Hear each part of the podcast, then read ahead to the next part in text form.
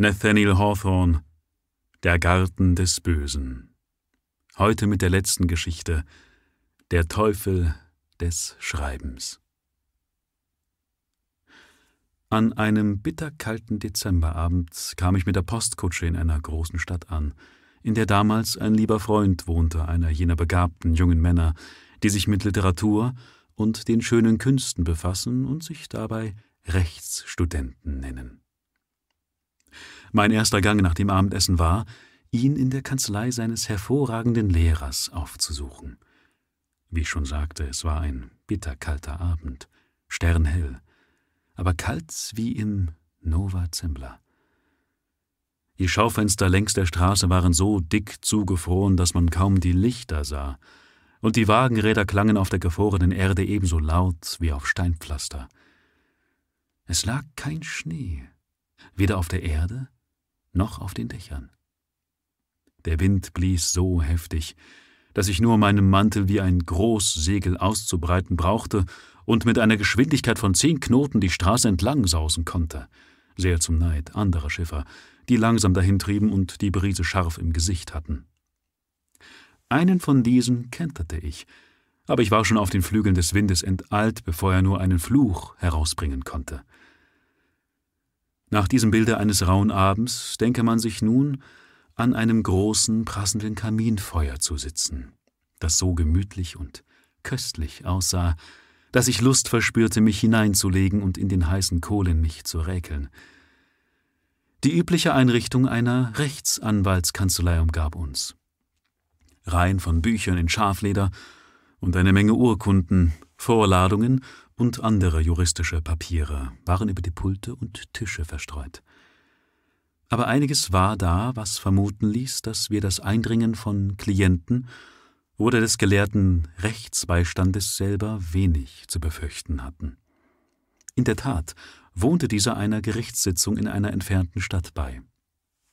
Eine hohe, karaffenförmige Flasche stand auf dem Tisch zwischen zwei Gläsern, und daneben lag ein Stapel bekleckster Papiere, die ganz und gar nicht aussahen wie irgendwelche Rechtsschriftstücke unserer Gerichtshöfe. Mein Freund, den ich Oberon nennen werde, es war ein fantastischer Freundschaftsname zwischen uns. Mein Freund Oberon blickte mit einem sonderbar beunruhigten Ausdruck nach diesen Papieren. Ich glaube wirklich, sagte er ganz ernsthaft, oder wenigstens ich könnte es glauben, wenn ich wollte, dass ein Teufel in diesem Haufen verschmierter Papiere steckt. Du hast sie gelesen und weißt, was ich meine, dieses Bild, in, in dem ich die Beschreibung eines Unholds zu verkörpern suchte, wie in unseren mündlichen und schriftlichen Überlieferungen über die Hexenkunst uns dargestellt wird. Oh, mir graut vor dem, was mein eigenes Gehirn erschuf, und ich schaudere vor den Papieren, in denen ich dieser dunklen Idee etwas wie wirkliches Leben verliehen habe. Ich wollte, sie wären mir aus den Augen. Und mir auch, dachte ich. Du erinnerst dich, fuhr Oberon fort, wie dieses höllische Wesen stets das Glück derer aussaugte, die durch das kleinste Zugeständnis, das fast ganz harmlos schien, sich in seine Gewalt begaben? So ist auch mein Friede dahin, und all das durch dieses verfluchte Papier. Hast du keinen ähnlichen Einfluss verspürt? Keinen, erwiderte ich, wenn nicht der Zauber in dem Wunsche liegt, Schriftsteller zu werden, nachdem ich deine wundervollen Geschichten gelesen habe. Schriftsteller, rief Oberon halb im Ernst. Dann hat mich wirklich mein Teufel in den Klauen. Du bist verloren. Du kannst dich einmal für deine Rettung beten. Aber wir wollen die letzten und einzigen Opfer sein, denn heute Abend will ich die Handschrift verbrennen und den Unhold der verdienten Feuerstrafe überantworten. Deine Geschichten verbrennen? wiederholte ich, entsetzt über diese wahnsinnige Idee. Ganz recht, sagte der Verfasser mutlos. Du kannst dir nicht vorstellen, welchen Einfluss die Abfassungen dieser Geschichten auf mich gehabt hat. Mein Ehrgeiz geht nach leerem Schein, und wahren Ruhm achte ich gering. Ich umgebe mich mit Schatten, die mich verwirren, indem sie das wirkliche Leben nachäffen. Sie haben mich von dem festen Pfad der Welt fortgelockt und mich in eine seltsame Einsamkeit geführt, eine Einsamkeit mitten unter den Menschen, wo niemand das wünscht, was ich wünsche, und keiner denkt und fühlt, wie ich fühle und denke. Das alles haben die Geschichten bewirkt. Wenn sie zu Asche geworden sind, dann werde ich vielleicht wieder so sein, wie ich war, bevor sie existierten. Übrigens ist das Opfer geringer, als du wohl annimmst, denn niemand will sie herausgeben. Das ist allerdings eine andere Sache, sagte ich. Ich habe sie schriftlich etwa siebzehn Buchhändlern angeboten, fuhr Oberon fort und errötete vor Verlegenheit. Du würdest Augen machen, wenn du ihre Antworten lesen könntest. Und du solltest sie lesen, wenn ich sie nur nicht sofort verbrannt hätte. Einer gibt nur Schulbücher heraus, ein anderer hat schon fünf Romane zur Durchsicht. Wie ungeheuer groß muss die Menge der unveröffentlichten Literatur in Amerika sein, rief ich. Oh, die Bibliothek von Alexandria war nichts dagegen, sagte mein Freund. Na, und ein anderer Herr gibt extra sein Geschäft auf, wie ich tatsächlich glaube, nur um der Veröffentlichung meines Buches zu entgehen. Einige jedoch wollten das Geschäft nicht durchaus ablehnen. Wenn ich die halben Kosten der Ausgabe im Voraus bezahle und für den Rest einen Schuldstein, Schuldschein ausstelle, außer hohen Prozenten an Sie, ob sich das gut, ob sich das Buch nun gut verkauft oder nicht. Ein anderer rät nur zu einer Subskription. So ein Schurke, rief ich. Tatsache, sagte Oberon. Kurzum, von all den 17 Buchhändlern hat nur einer geruht, meine Geschichten überhaupt zu lesen, und er, selber ein literarischer Stümper, wie mir vorkommt, hat die Frechheit, sie zu kritisieren, schlägt riesige Verbesserungen vor, wie er das nennt, und schließt nach einem allgemeinen Verdammungsurteil mit der festen Versicherung, dass er sich unter keiner Bedingung beteiligen möchte. Den Kerl sollte man doch aber mal richtig an der Nase zupfen, bemerkte ich. Wenn die ganze Gesippschaft nur eine gemeinsame Nase hätte, dann läge eine gewisse Befriedigung darin, sie daran zu zupfen, erwiderte der Verfasser. Aber es scheint doch ein, ein ehrlicher Mann unter diesen siebzehn Unredlichen zu sein und der sagte mir ganz offen, dass kein amerikanischer Verleger sich um ein amerikanisches Werk kümmert. Selten, wenn es von einem bekannten Schriftsteller, und nie, wenn es von einem neuen kommt. Höchstens auf eigenes Risiko des Verfassers. Diese nichtswürdigen Schurken, rief ich, wollen von der Literatur leben und doch nichts für sie aufs Spiel setzen? Aber schließlich könntest du doch auf eigene Rechnung vorlegen. Das könnte ich, antwortete Oberon, aber der Haken bei der Geschichte ist der. Diese Menschen haben mir so gründlich die Lust an den Geschichten verdorben, dass ich schon die Gedanken an sie verabscheue und mich tatsächlich physisch krank im Magen fühle, so oft ich sie auf dem Tische liegen sehe. Ich sage dir, es steckt ein Teufel darin. Ich fühle im Voraus eine wilde Freude, sie in den Flammen zu sehen, so wie ich sie fühlen würde, wenn ich mich an einem Feinde rächen oder etwas Schädliches vernichten könnte. Ich widersetzte mich dem Entschluss nicht sehr ernstlich, da ich trotz meiner Parteinahme für den Verfasser heimlich der Meinung war, seine Geschichten würden im Feuer eine glänzendere Erscheinung machen als irgendwo sonst. Bevor wir zur Hinrichtung schritten, tranken wir die Flasche Champagner, die Oberon besorgt hatte, um bei diesem traurigen Geschäfte in Laune zu bleiben. Jeder von uns leerte ein Wasserglas voll, das Perlen schäumte. Er sprudelte durch unsere Kehlen und sofort wurden meine Augen glänzend. Doch mein Freund blieb traurig und schwermütig, wie zuvor. Er zog die Geschichten zu sich heran mit einem Gemisch natürlicher Zuneigung und begreiflichen Widerwillens, wie ein Vater, der ein missgestaltetes Kind in die Arme nimmt. Ah, pui, Puh, pfui, rief er und hielt sie in Armeslänge von sich ab. Grays Vorstellung im Himmel bestand darin, auf einem Sofa zu liegen und neue Romane zu lesen. Ich bitte dich, welche bessere Strafe hätte selbst Dante erdenken können für den Sünder, der ein schlechtes Buch verübt, als beständig sein Manuskript durchblättern zu müssen? Damit würde er den, den Zweck verfehlen, sagte ich. Denn ein schlechter Autor ist immer sein eigener größter Bewunderer. Mir fehlt dieser eine Charakterzug meines Stammes. Der einzige begehrenswerte, bemerkte Oberon. Aber wie viele Erinnerungen stürmen auf mich ein, wenn ich durch diese Seiten durchblättere. Diese Szenen fielen mir ein, als ich auf einem hügeligen Wege ging an einem sternhellen Oktoberabend. In der reinen, kräftigen Luft wurde ich ganz Seele, und mir war, als könnte ich zum Himmel hinaufklettern und die Milchstraße entlang stürmen. Hier ist eine andere Geschichte, in die ich mich ganz einhüllte auf einer dunklen, trübseligen Nachtfahrt im März, bis das Rattern der Räder und die Stimme meiner Gefährten mir wie schwache Traumgeräusche erschien, und meine Geschichte wie helle Wirklichkeit. Diese verkritzelte Seite erzählt von Geistern, die ich um Mitternacht an mein Bett beschwor. Sie wollten nicht weichen, als ich sie fortschickte. Die graue Dämmerung kam und fand mich hellwach und fiebernd, ein Opfer meiner eigenen Bezauberung. In all dem muss doch eine Art von Glück gelegen haben, sagte ich, und mich überkam eine seltsame Sehnsucht, es selbst zu erproben. Ja, es kann Glück in einem Fieberzustand liegen, erwiderte der Verfasser, und dann die verschiedenen Stimmungen, in denen ich schrieb. Manchmal lagen meine Gedanken tief unter der Welt wie Edelsteine, die sehr schwer auszugraben sind und viel Sorgfalt erfordern, bis sie blank und glatt sind. Oft jedoch strömte ein köstlicher Strahl von Gedanken sofort über das Papier wie ein Quell, der plötzlich in der Wüste hervorsprudelt. Aber wenn es vorüber war, nagte ich hoffnungslos an meiner Feder oder arbeitete mich in kalter, mühsamer Anstrengung weiter, als stände eine eisige Mauer zwischen mir und meinem Gegenstand. Empfindest du jetzt noch einen entsprechenden Unterschied? fragte ich, zwischen den Stellen, die du so unbeteiligt schriebst, und jenen glühenden Geistesblitzen? Nein, sagte Oberon und gab den Papieren auf dem Tisch einen Stoß. Ich finde keine Spur der goldenen Feder, mit der ich in Feuerbuchstaben schrieb. Mein Schatz aus Zaubergold hat sich in wertlose Schlacken verwandelt.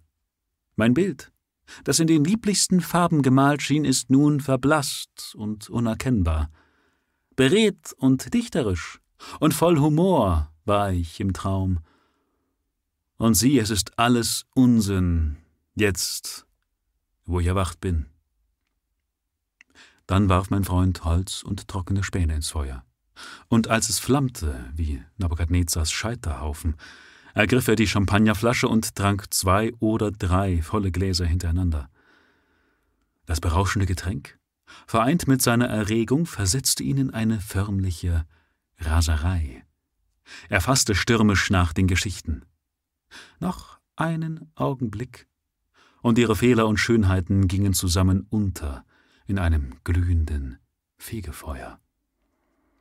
Aber plötzlich fielen mir Stellen daraus ein, so voll reicher Fantasie, so tiefer Begeisterung, so eigenartiger Gedanken und so verschiedenartiger Vollendung, dass die Ungeheuerlichkeit des Opfers mir grell zum Bewusstsein kam.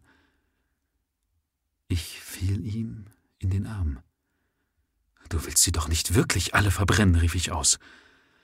Lass mich in Ruhe, schrie Oberon, und aus seinen Augen sprühte Feuer. Ja, ich will sie verbrennen. Nicht eine angeschenkte Silbe soll entkommen. Willst du, dass ich ein verdammter Schriftsteller bin, dass ich Hohn und Stichelei, Beleidigung und kalte Vernachlässigung erfahren soll? Oder ein blasses Lob aus Mitleid gegen das Gewissen derer, der es spendet? Eine Zielscheibe des Spottes und der Verhöhung über meine eigenen verräterischen Gedanken. Verstoßen, selbst aus dem Schutz des Grabes. Einer, dessen Asche jeder unbedachte Fuß zerstreuen darf, ehrlos im Leben und verachtet nach dem Tode. Soll ich das alles ertragen, wenn dieses Feuer mich ganz davor bewahren kann? Nein, da liegen die Geschichten, meine Hand möge verdorren, wenn sie je wieder eine schreiben möchte. Die Tat war geschehen. Er hatte die Papiere mitten ins Feuer geworfen, das zuerst davor zurückzuschrecken schien, doch bald züngelte es rings um sie und machte sie zu einem Teil seiner glühenden Helle. Oberon starrte in die Feuersbrunst, und begann abgerissen mit sich selber zu reden in wilden Worten, als ob die Einbildungskraft sich wehre und rasend würde in einem Augenblicke, als er sie zwingen wollte, den Scheiterhaufen zu besteigen. Seine Worte beschrieben Dinge, die er im Feuer zu erkennen schien, mit seiner reichen Fantasie umkleidet. Vielleicht wurden ihm die tausend Geschichten, denen die Zauberkraft des Schriftstellers in diesen Seiten Gestalt verliehen hatte, in der auslösenden Hitze des Feuers sichtbar und glänzten auf, ehe sie für immer schwanden. Der Rauch des Lebendige, der Rauch, das lebendige Feuermeer, die roten und weißglühenden Kohlen ergaben das Bild einer wechselvollen Landschaft. Sie leuchten, sagte er, als hätte ich sie im stärksten Hauch des Geistes gebadet. Da liegen meine Liebesleute einander in den Armen. Wie rein ist die Flamme, die aus ihren glühenden Herzen bricht. Und dort die Züge eines Schurken, der sich im Feuer windet, das ihn in alle Ewigkeiten martern soll. Meine heiligen Männer, meine frommen, engelgleichen Frauen stehen wie Märtyrer mitten in den Flammen und schlagen ihre milden Augen zum Himmel auf. Läutet die Glocken, eine Stadt brennt. Sieh, Zerstörung wütet in meinen dunklen Wäldern, der See kocht in dampfenden Wogen, die Berge sind Vulkane, und am Himmel flammt eine geisterhafte Helle, und alle Elemente sind nur noch eine Vernichtungsflamme. Ja, da ist der Unhold. Dieser letzte Ausruf erschreckte mich. Die Geschichten waren fast ganz vom Feuer verzehrt. Aber gerade in diesem Augenblick züngelte ein breiter Feuerstreifen hervor. Er zuckte, als ob er lache, und ließ das gesamte Zimmer in seinem Schein tanzen. Dann schlug er mit grausigem Gebrüll zum Schornstein hinaus. Hast du ihn gesehen? Du musst ihn gesehen haben, rief Oberon, wie er mich angrinste und auslachte in diesem letzten Feuerstreifen, genau mit dem Gesicht, das ich für ihn erdacht hatte. Da. Die Geschichten sind fort. Die Papiere waren tatsächlich nur noch ein Häuflein schwarzer Asche, in dem eine Menge Funkeln Funken eilig und wirr durcheinander liefen. Die Spuren der Feder waren jetzt weiße Linien, und die ganze Masse zitterte im Luftzug hin und her. Der Zerstörer kniete sich nieder, um sie anzuschauen. Was ist mächtiger als das Feuer? sagte er in finsterem Ton. Selbst der Gedanke, der unsichtbare Körperlose, kann ihm nicht entgehen. In dieser kurzen Zeit hat es die Schöpfungen langer Tage und Nächte zunichte gemacht, die ich so wenig wieder in ihrer ersten Glut und Frische erstehen zu lassen vermag, wie ich Asche und gebleichte Gebeine zum Leben auferwecken kann. Auch die ungeborenen Kinder meines Geistes habe ich hier geopfert. Alles, was vollendet war, alles, was ich für künftige Jahre plante, ist in gemeinsamer Vernichtung untergegangen und nur dieser Aschenhaufen blieb zurück. Diese Tat bedeutet mein Schicksal. Und was bleibt? Ein müdes, zielloses Leben, lange Reue um diese Stunde und schließlich ein unbekanntes Grab indem er mich verscharrt und dann vergisst. Als der Verfasser seine schmerzvolle Klage beendete, sprühte es in der erloschenen Asche auf, duckte sich, stieg wieder empor und flog schließlich zur Esse hinauf wie ein Geist mit schwarzen Schwingen. Gerade als es entschwand, kam der laute Ruf einer Stimme von der Straße unter uns. Feuer! Feuer! Andere Stimmen nahmen das furchtbare Wort auf, und bald wurde es zum Schrei einer ganzen Menge. Oberon sprang auf in neuer Erregung. Feuer! In solcher Nacht, rief er. Der Wind bläst heftig, und wo er in die Flammen schlägt, da werden die Dächer wie Zunder aufflammen. Alle Brunnen sind zugefroren und selbst kochendes Wasser würde sofort zu Eis, sobald es aus der Spritze käme.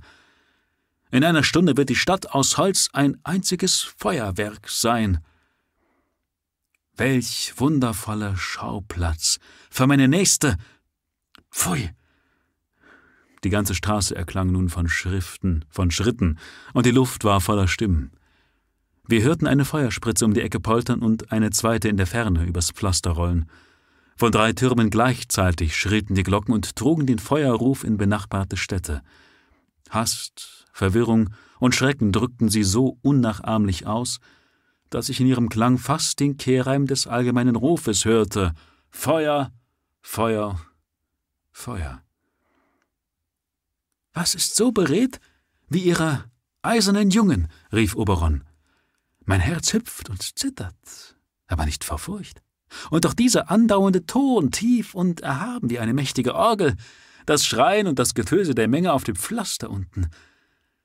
Kaum, wir verlieren Zeit. Ich will den Lärm noch überschreien. Ich will mein Geist in die wildeste Verwirrung tauchen und eine Blase sein auf der gärenden Erregung. Vom ersten Ausruf an hatte mir eine Ahnung gesagt, was der wahre Gegenstand und der Mittelpunkt des Alarms war. Nichts als Aufruhr war jetzt über uns, unter uns und um uns. Fußtritte kamen in wildem Durcheinander die Haupttreppe herauf.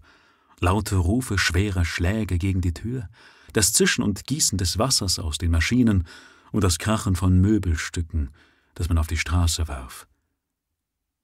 Plötzlich ging meinem Freund die Wahrheit auf.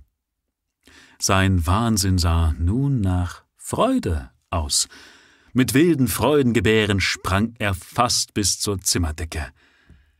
Meine Geschichten, rief Oberon. Der Kamin, das Dach. Der Unhold ist in der Nacht ausgebrochen und hat Tausenden Furcht und Bewunderung aus ihren Betten geschreckt. Hier stehe ich, ein triumphierender Dichter. Hurra! Mein Gehirn hat eine Stadt in Brand gesteckt. Hurra!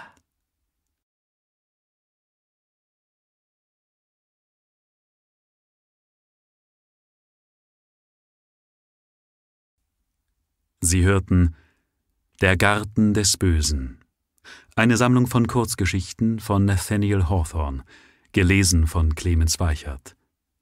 Wenn Ihnen und wenn euch diese Prima Vista Live-Lesung gefallen hat, würde ich mich sehr über einen freundlichen Kommentar freuen. Auch ein Daumen hoch ist gern gesehen und auch über Weiterempfehlung wäre ich sehr dankbar.